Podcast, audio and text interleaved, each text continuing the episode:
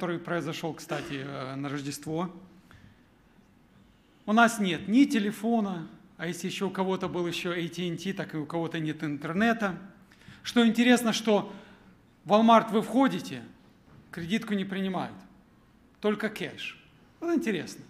Вот недавно говорили, что мы кэш не принимаем, потому что вирус, вирус. А теперь кэш. Теперь можно, потому что я думаю, что желание, ну, обогатиться больше, чем страх вируса получается. Ну окей, кэш. Где кэш взять? У кого кэш сейчас карма? Кто мне 50 долларов займет? Вот. Потому что в банк пришел, а в банке что? Говорят, а мы не можем кэш дать, потому что у нас ничего не работает. И все. Вот если подарочки вот получили дети на Рождество, вот этим будем последнюю неделю конфетами. Так вот, смотрите. Ну, это так, если говорить с позиции неверующего человека, да. Но кто нас кормит, обувает и одевает? Господь. Потому каждому имя нужно понимать, что, знаете, мы э, держимся не на человеческой гордости, не на человеческой уверенности в том, что произойдет с нами завтра. И вот сегодня, сегодня я буду говорить, но надеюсь, что я не буду как армянское радио. Кто-то из среди нас армяне есть? Просто, чтобы не обиделись. Есть. Не знаю, как говорить. Ну ладно, скажи. Знаете, как армянское? А, а теперь армянское радио. Будем передавать передачу для глухонемых. То есть, понимаете, да? Радио нужно слушать, а как его передавать глухонемых? Они не слышат. Так я надеюсь, что я не буду как радио, да? Чтобы вы, я сказала, чтобы вы ничего не услышали. Надеюсь, вы услышите. Евангелие от Марка, 35 глава, 1 э, глава, 35 стих по 39. «А утром, став весьма рано, вышел и удалился в пустынное место, и там молился. Симон и бывшие с ним пошли за ним, и, найдя его, говорят ему, все ищут тебя». Он говорит им, пойдем в ближние селения города, чтобы мне и там проповедовать, ибо я для того пришел. А, чтобы видеть это место из Библии в контексте, мы знаем, что, что произошло. День за этого Иисус Христос исцелял, а, проповедовал и исцелял а, бесноватого в синагоге. Потом при заходе солнца множество людей пришло, и Он всех исцелял. Э, и также Он исцелил тещу Петра – у которой была горячка. Люди пришли после захода а, солнца, и неизвестно, сколько времени Иисус Христос исцелял. Но написано, что Он став весьма рано. Значит, слово, которое говорится, а, это стража была, последняя стража ночи, 6 час, с 3 часов до 6 часов утра. Мы не знаем, когда это было, но когда еще было темно. Вот он встал и удалился. А, и он уходит в пустынное место. Кстати, в Евангелии от Марка Иисус Христос э, а, показан, что он молится три раза только. И каждые эти три раза он молился ночью. Считается, вот слышали поговорку такую, early, the early bird get the worm – да, то есть э, птичка, которая ран, раньше встала, она скушает самого вкусного червя. А у нас говорят, кто рано встает, тому Бог дает. Окей. Прочитаю я вам одну статью. Считается, что ранние подъемы связаны с успешностью. Тем, кто встает на заре, легче подстроиться под традиционный график. Они более активны. Это, возможно, приводит к более высоким оценкам в школе и более высокой зарплате. Многие жаворонки, а жаворонки это называют тех людей, которые рано встают, говорят, что утром их ничего не отвлекает, и дети, и другие члены э, э, семьи еще спят, коллеги не пишут сообщения. Нормально, да? Можно сконцентрироваться. А, например, глава Apple Тим Кук встает в 3.45. 3.45, чтобы проверить накопившуюся почту электронную со всего Востока. Значит, Опра встает в 6 часов утра. Посмотрите, для чего он встает, чтобы подумать, помедитировать и заняться спортом перед началом рабочего дня. Самый же экстремальный вариант выбрал актер Марк Уолберг.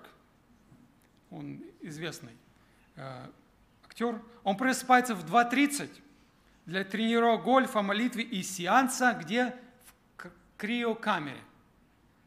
Это для чего эта камера? Для того, чтобы не состариваться, да? По-моему, холод. Ну, я ему не завидую, я уже в этой камере 7 лет пробыл в Сибири. Вот. Так, я сейчас вам рассказал, что Христос дал нам пример подниматься рано утром и идти молиться.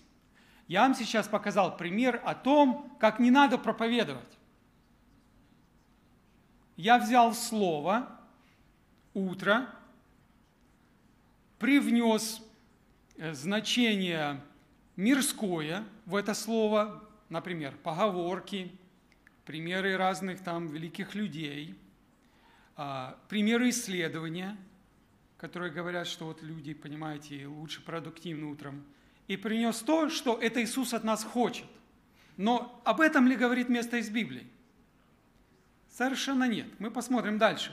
Кстати, а, Исследования проводили на 700 тысяч э, человек, да, 700 тысяч человек. И говорят, что не все люди так себя чувствуют и поступают. Потому, и это заключено в 350 генетических факторов. Некоторые люди более продуктивны как бы в течение дня или ночью вообще, а утром они вообще никакие. И вот я так думаю, что а, Бог нам дал, дал нам разные тела, когда мы родились. Когда Он создавал в утробе своей нас, Он дал нам разные гены. И это для того, что, для того, потому что у Него есть цель для каждого из нас. Ну, например, тот, кто рано встает, он Сидел утром в 4 часа утра и вдруг увидел, что воры влазят его э, в, в дом. Видите, как получается? Никто не украл у нее ничего. А тот, кто поздно ложится в час э, ночи, тот увидел, как горит, например, соседняя школа, и поднялся по тревоге, чтобы не сгорела школа. Вот о чем я говорю, что Христос совершенно здесь не говорит, или Марк о том, что нам нужно вставать рано, как Христос, идти молиться. Ведь посмотрите, в контексте, что здесь говорится? «И встав весьма рано, вышел и удалился в пустынное место». Но чтобы быть последовательным, если вы используете слово «утро» таким образом, то вам нужно уходить в пустынное место. Не так ли? Вот. А вы сидите в комфорте своего дома. Ну, для чего Иисусу Христу было, нужно было пустынное место? Может быть, климат хороший? Знаете, э, пустынный климат очень хорош для э, людей, больных артериальным э, высоким давлением. Вот доказано, что вот этот с высоким давлением, этот пустынный климат, он влиятельно, хорошо, положительно влияет на человека. Ну, вы что, можете предположить, что Христос пробыл в стрессе этих последних несколько дней – и причина была такая, чтобы он уходил в пустыню, чтобы расслабиться, отдохнуть и подлечиться. Или Бог слышит тебя лучше в пустыне. Например, вы слышали такие люди, пустынники. Это монахи, которые уходили в пустыню, и они считали, что они отдалятся от этого злого и развращенного мира, который мешает им общаться с Богом, и там в пустыне – они будут лучше слышать Бога. Даже были такие еще люди, э, их называли столбовые святые. Знаете, они залазили на столб, и там сидели года. Вот их, им подносили, кормили их, э, убирали за ними отходы. Вот. Но они были святыми такими. Это, это реально. Там один просидел, я не знаю сколько, 30 лет, по-моему, говорят. Его считали святым. Вот. То есть э, монашество заключалось в том, чтобы уединиться от людей и от э, греховного падшего мира. Или для чего Иисус ходил в пустынное место? Для того, чтобы ему ну, был э, нужен отдых. Вот я такое слышал. Помните, когда к Иисусу Христу прикоснулась женщина? Он ее не видел. И он э, почувствовал, что изошла из него сила. Вот. И люди, например, говорят, что Христос, когда исцелял, он, сила из него исходила, он уставал, и для того ему нужно было место отдыха. Но дело в том, что Христос не ходил просто туда отдыхать, Он ходил туда молиться. А многие знают, из нас знают, как нелегко иногда бывает молиться. Как нелегко бывает молиться. Вот. Потому это как бы отдыхом можно и не считать. Здесь Иисус не какой-то задумчивый монах или аскет, или какой-то общественный активист, который хочет, чтобы все были здоровые – он не проталкивает ни какую-то повестку дня. Его служение исходит, и план исходит от его отношений с Отцом. Он есть одна природа с Отцом. Он также и один, который следует с волей его Отца. Послушайте, не нужно быть далеко, быть от людей, чтобы близко быть с Богом. Потому, когда говорится, встал весьма утром рано и ушел в пустынное место, имеет значение только одно.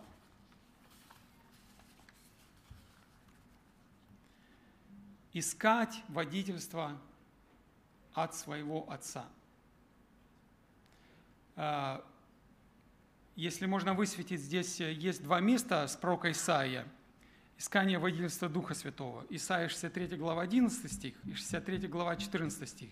Говорится об Израиле, который был в пустыне. Okay. И какая цель была Бога э, в пустыне? Написано, что Он, Дух Святой, Он путеводитель их, Он давал народу и давал народу покой. Первое место Где тот, который вложил в сердце его Духа Святого? И цель этого была какая? Следующий стих. И цель была такая, вел их к покою. Вел их к покою, номер один цель. И вторая цель какая? Во славу, во славу себе. То есть, когда Бог что-то делает, Он всегда делает все во славу себе и на благо и добро нам. Эти две истины никак не противоречат друг другу. Итак, мы знаем, что э,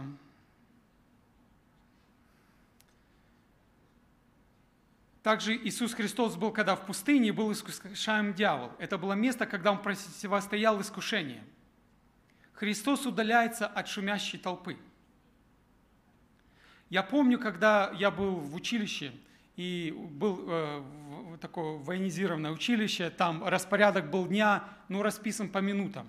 Там места, как в армии, кто был, знаете, что там места для, э, для, для себя нет.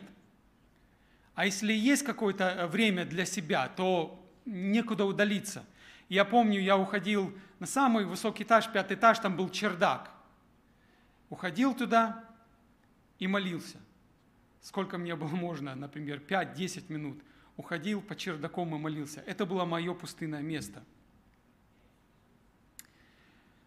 Вы знаете, иногда суета этого мира отвлекает нас, отвлекает нас от того, чтобы уединиться с Богом.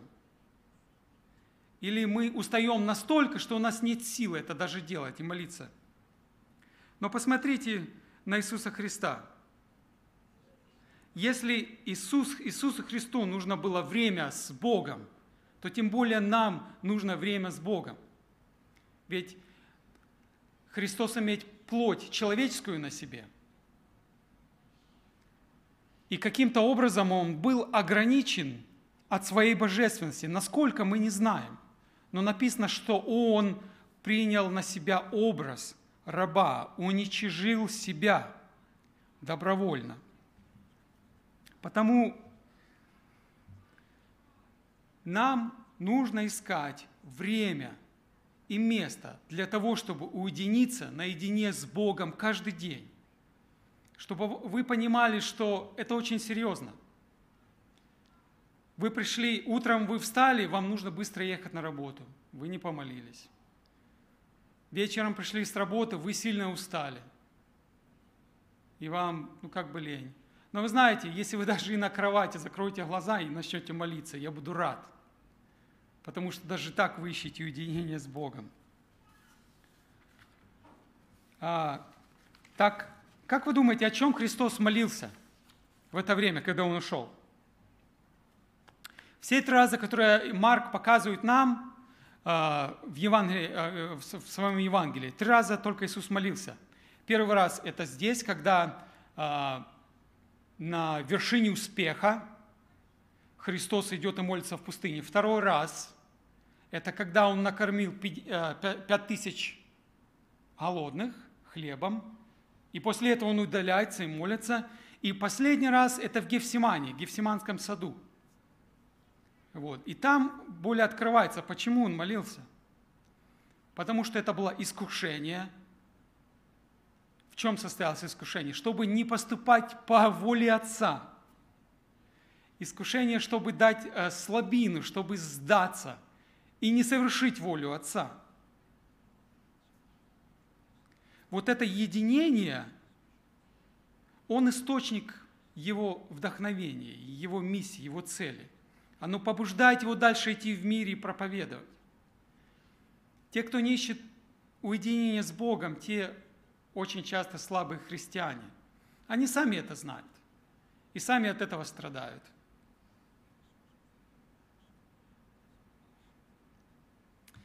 Но вот что интересно, что люди не понимают этого. Поиск Иисуса.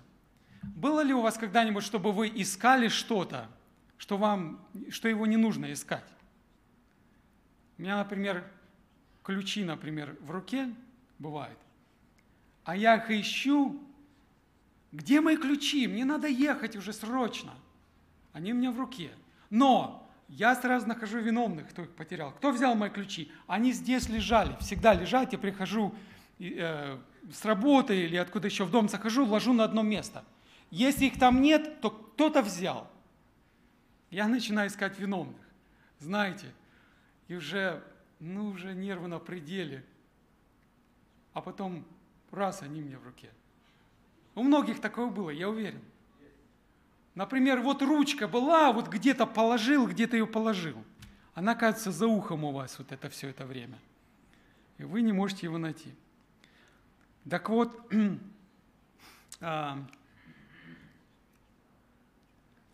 Петр и ученики ищут Иисуса Христа, когда его не нужно искать. Его не нужно искать. Они ищут его, потому что они не понимают вообще цели, с которой Христос это делает. А, Лука описывает это... Спасибо за поддержку. А, Лука описывает так, что весь народ его искал, но Марк пишет, что Петр и ученики. И как вы думаете, кто был зачинщиком поиска? Петр, не так ли?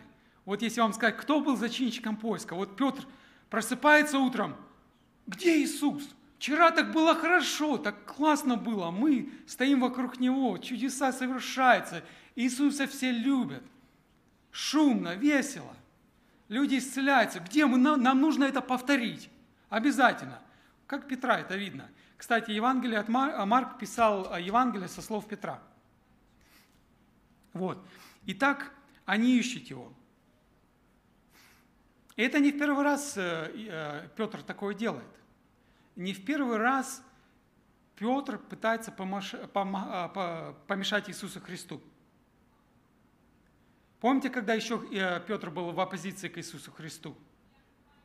Когда он начал ему прикословить. Христос рассказывает план, с которым он пришел, что надлежит пострадать и быть отверженным ему. А Петр его отводит в сторону и говорит, да ты что? Что ты такое говоришь? Как, как такое можно? Он прикословит ему. И я думаю, Петр с такой же целью шел к Иисусу Христу, чтобы как бы наставить Иисуса Христа. Что они ему говорят? Все ищут тебя.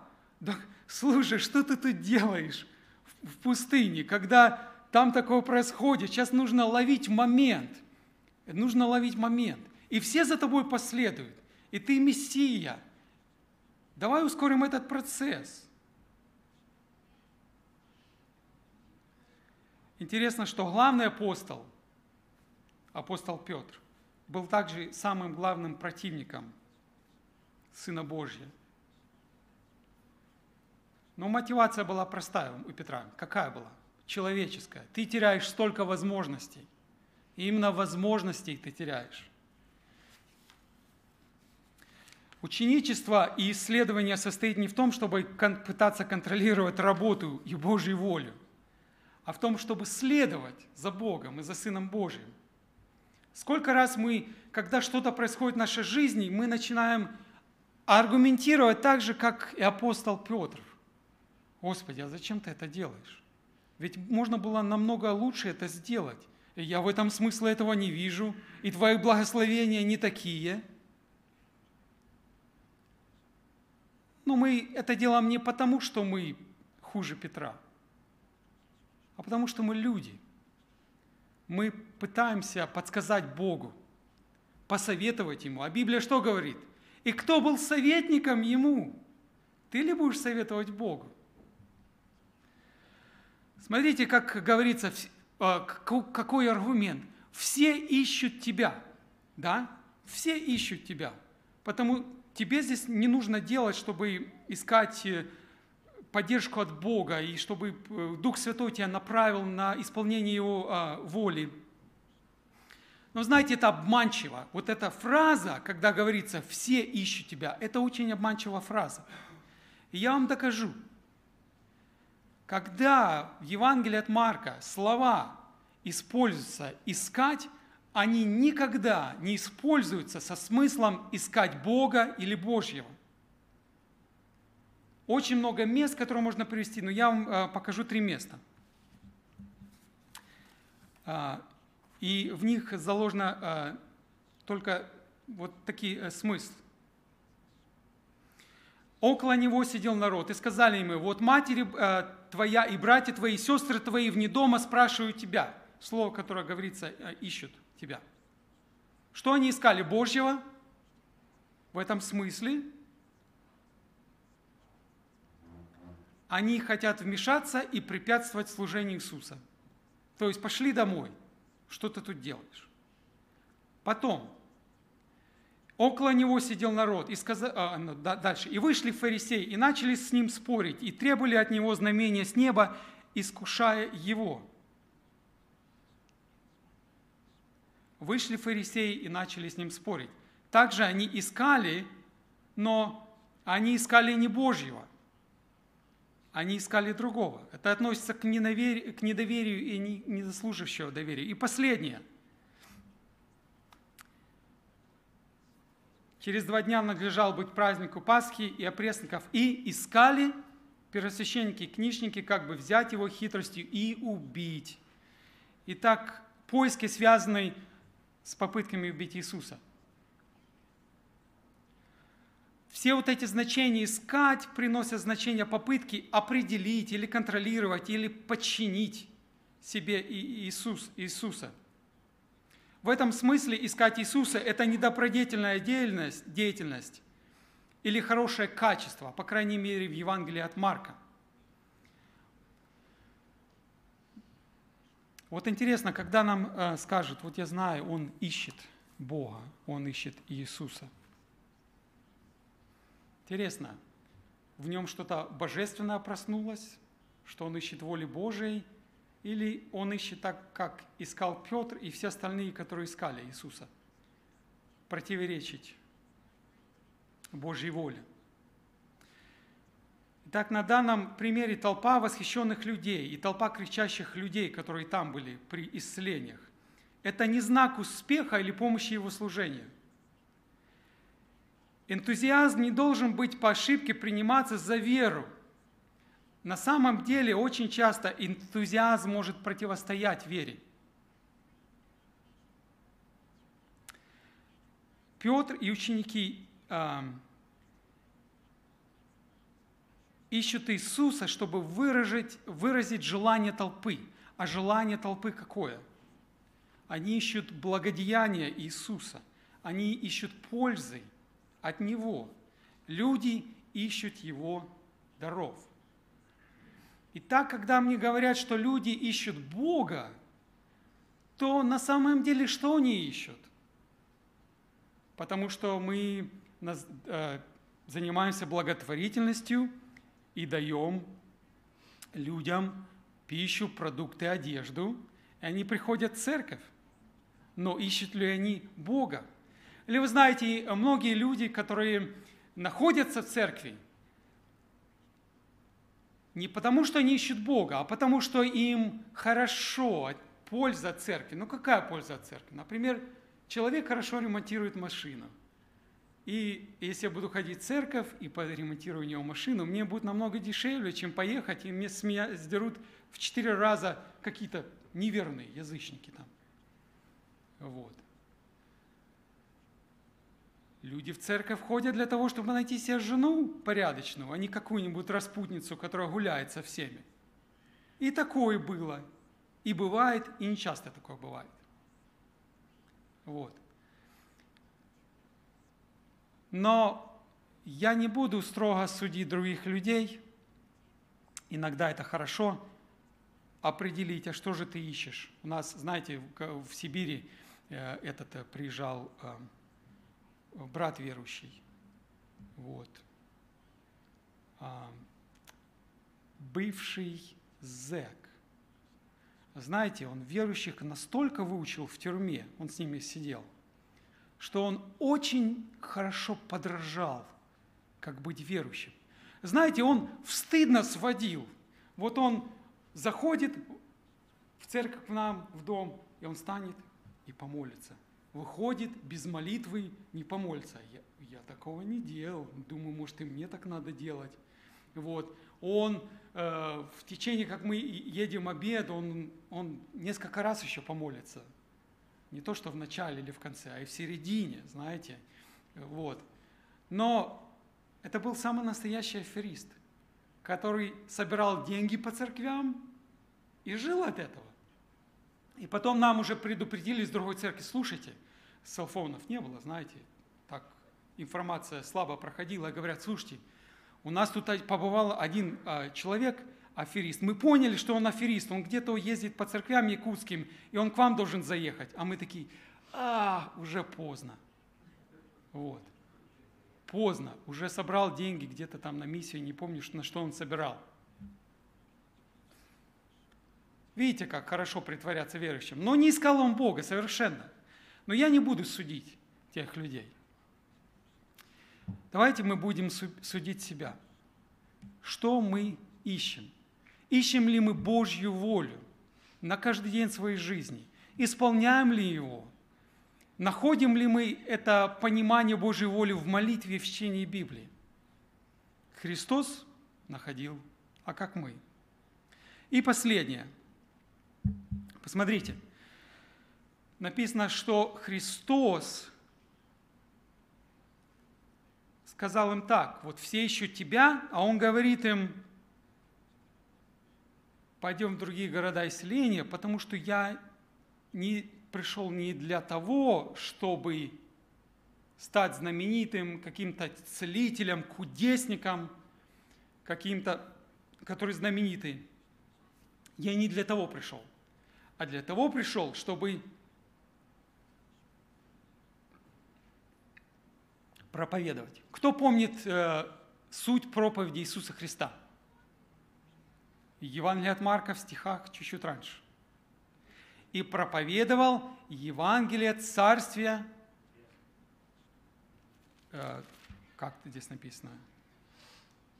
Евангелие Царствия Божия. Некоторые говорят небесного, э, здесь говорится Божие говоря, исполнилось время и приблизилось Царствие Божие, И цель – покайтесь и веруйте. Но мы говорили, что слово вера – это как бы доверять. Доверить Богу путь своего спасения. Вот суть проповеди, а не то, что вокруг Иисуса Христа происходило. Явно, что дьявол хотел остановить его в этой проповеди. Покайтесь и веруйте. И далее. И когда мы проповедуем людям Иисуса Христа, что мы говорим им? Придите, у нас хорошо, у нас хороший оркестр, у нас хорошая музыка, у нас каждое э, последнее воскресенье, у нас обеды хорошие. Понимаете, а когда мы вообще на Рождество готовим, у нас все ломится, и вы такой пищи никогда не попробуете здесь. И мне говорили, наши братья-американцы говорили, слушайте, у вас самая лучшая пища здесь. Да. Так вот, это ли, этим ли мы привлекаем людей? Вы знаете, они хотят прийти к Богу и опять поиметь что-то от Бога. А единственный путь к Богу – это такой. Осознание грехов, покаяние. Единственная цель увидеть спасение в том, что ты никак не можешь спастись, кроме как только есть Иисус Христос, который искупил тебя, который заместил тебя с собою. Единственная цель. То есть, когда мы говорим, мы должны говорить людям, что они живут во грехе, что они враги Богу, что они безбожники. Это единственный путь. Вы знаете, реакция такая будет, а кто ты такой? Но это реакция к Богу. Они говорят, а чем я виноват, чем я хуже других? Но это единственный путь к Иисусу Христу. Покайтесь и веруйте. И последнее, смотрите, он говорит, что и проповедовал в синагогах их по всей Галилее, в синагогах. Почему в синагогах? Потому что это его определяет как учителя Израиля, а не какого-то нового странствующего философа греко-римского мира. Это не какой-то новый учитель, это не какое-то новое учение. Его учение основано на Ветхом Завете. Слышите? И Христос, когда проповедовал, Он говорит, так говорит Писание, так сказал пророк Исаия, так сказано. И цитирует места из Библии. Они говорят обо мне, они говорят о плане Божьем, они говорят о вашем состоянии. Но как часто, вот есть э, некоторые здесь проповедники американские, которые говорят, нам Ветхий Завет не нужен – это слишком тяжело, это сложно его понять. Там такие вещи, которые нашему современному миру ну, портят настроение, понимаете?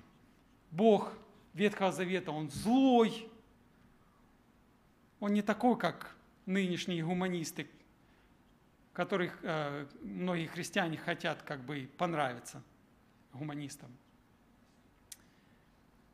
Да, Христос утверждает Ветхий Завет, и Он говорит, что он важен, важен для понимания всей роли спасения человека. Вы знаете, что Троица открыта только, как понять Троицу? Троица можно только понять только в свете спасения человека. А звучит оно так. Бог Отец – это план по спасению мира и совершения. Бог Сын совершает этот план на кресте. И Бог Дух Святой, Он применяет это спасение в сердцах наших. Написано, я знаю, в которого веровал, потому что Он дал мне залог. Залог. И многие считают, что это залог Духа э, Святого – ибо на он и день он будет гарантией нашего спасения. Конечно, когда читаешь Библию стих за стихом, э, появляется много как бы разных тем, э, но оно также и хорошо знать, что мы не пропустим ничего, и мы последовательно будем смотреть, что происходит с Иисусом Христом. Потому Христос сказал, ибо я для того пришел, Друзья мои, какая цель в вашей жизни? Для чего вы пришли в мир? Для чего? Каждый из вас. Для чего я существую? Почему мне дано родиться в Советском Союзе, а жить в Америке? Для чего у меня такая жена и такие родители? Для чего? Для чего я уверовал и прославляю Бога? Христос знал свою цель. Но мы в молитве и прошении с Богом, мы будем молиться и принимать Его волю на себя. И какая бы воля бы ни была бы, мы знаем, что Божья воля только для двух вещей. Это нам во благо, как Исаия говорил, покой, и Ему во славу. Помолимся и прославим Его.